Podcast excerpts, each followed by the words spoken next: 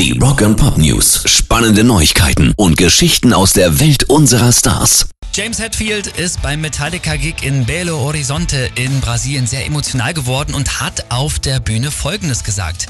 Ich muss euch sagen, dass ich mich nicht sehr gut gefühlt habe, bevor ich hier rauskam.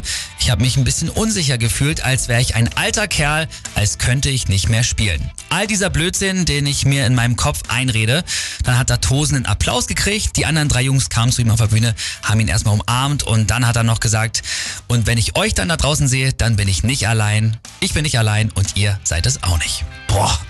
Rock and Pop News. Pearl Jam sind gerade ohne ihren Drummer Matt Cameron auf Tour, weil der Corona hat. Stattdessen spielt lustigerweise der Ex-Gitarrist der Red Hot Chili Peppers, Josh Klinghoffer, Schlagzeug für Eddie Vedder und Co.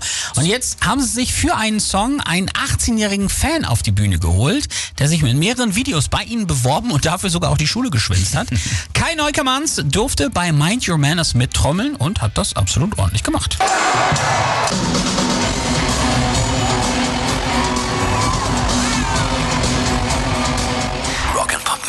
Corey Taylor von Slipknot und Stone Sour hat seine eigene Stiftung gegründet, die Taylor Foundation. Damit will er Geld sammeln, um Betroffenen mit einer posttraumatischen Belastungsstörung zu helfen.